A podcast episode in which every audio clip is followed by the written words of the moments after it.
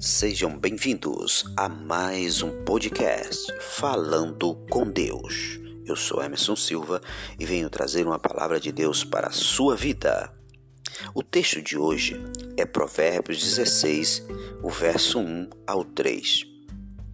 Muitas vezes, uma oportunidade nova parece boa aos nossos olhos e a impressão que temos é que tudo vai acabar bem o problema é que às vezes nossa motivação está errada e podemos acabar nos afastando da vontade de Deus.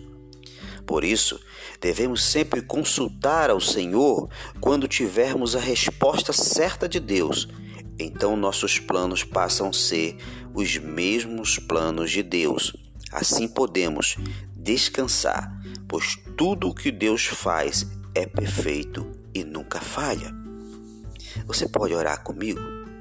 Pai querido, ajuda-me a lembrar sempre do que devo consultar a Ti, para que os meus caminhos sejam sempre os seus caminhos, pois não quero andar fora do centro da Sua vontade.